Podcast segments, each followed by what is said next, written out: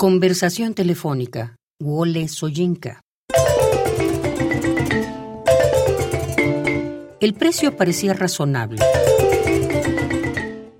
El lugar indiferente.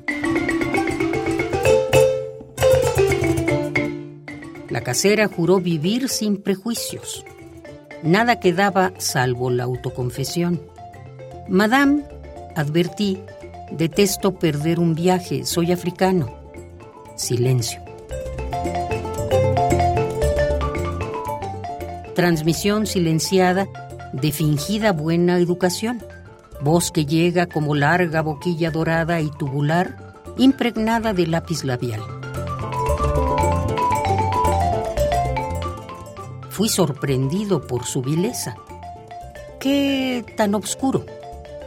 No había escuchado mal. ¿Es usted claro o muy oscuro? Hedor arrancio, vaho de refugio público para telefonear.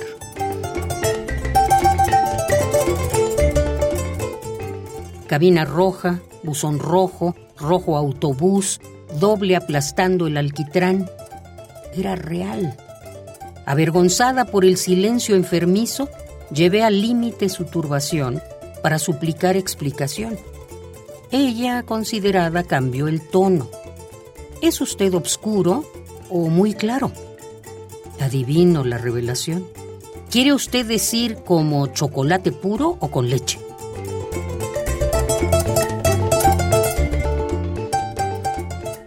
Su asentimiento fue clínico, rayando en la frialdad de la luz. Rápidamente, una vez ajustada la longitud de onda, escogí sepia oeste africano. Tras reflexionar, dije, lo certifica mi pasaporte.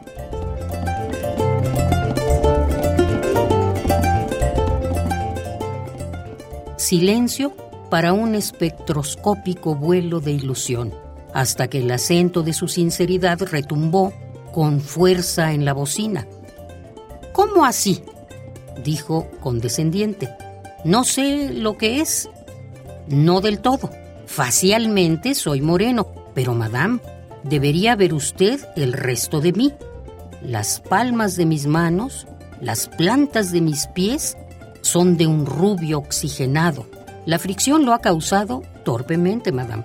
Por sentarme mi trasero se ha tornado negro cuervo. Un momento, madame. Sintiendo su auricular elevarse al sonido del trueno en cuanto a mis orejas, Madame, sugerí, ¿no preferiría verlas usted misma?